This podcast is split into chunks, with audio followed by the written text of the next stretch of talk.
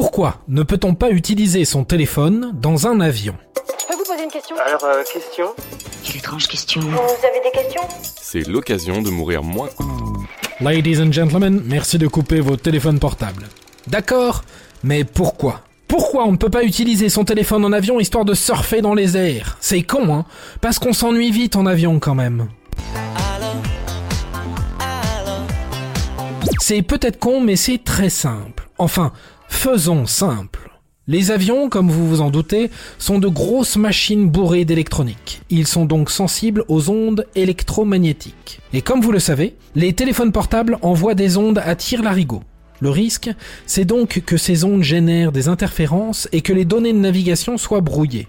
Et puisque la peur d'une catastrophe aérienne habite même le plus tranquille d'entre nous, nous respectons scrupuleusement la consigne. On ne voudrait pas provoquer une énorme catastrophe pour une pauvre partie de solitaires. Ceci dit, on s'est déjà tous demandé si, sur une centaine de passagers, tous avaient bien éteint leur téléphone.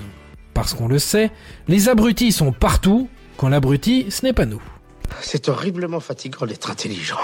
Je ne sais pas, il faudra que j'essaye. Alors, doit-on s'inquiéter si notre voisin pianote allègrement sur son smartphone? Pas nécessairement. En réalité, les compagnies aériennes ont travaillé la question, vous imaginez bien. Aujourd'hui, les ondes émises par les mobiles ne présentent pas de risque. Les avions sont protégés et prêts à résister aux passagers les plus indisciplinés. Alors, pourquoi continuons-nous d'interdire l'usage du téléphone en plein vol? Il s'agit d'une mesure préventive. Parce qu'il vaut mieux prévenir que guérir, non? Alors, euh, au sujet de la question, la réponse est euh, oui. De toute façon, vous pouvez toujours essayer de vous connecter à Instagram ou d'envoyer des gifs à votre maman, vous n'aurez aucun réseau, vous êtes bien trop perché pour attraper une ou deux barres. Résultat, certaines compagnies proposent des relais, disons un Wi-Fi, accessible en avion. Mais le service est payant. Pas bête, les compagnies qui ont bien compris notre addiction au téléphone. Alors, en attendant, on continue comme on l'a toujours fait, on télécharge ses podcasts préférés en avance, histoire d'atterrir un peu moins con. Et voilà, maintenant vous savez tout. Au revoir, messieurs, dames. C'est ça la puissance intellectuelle. Sapristi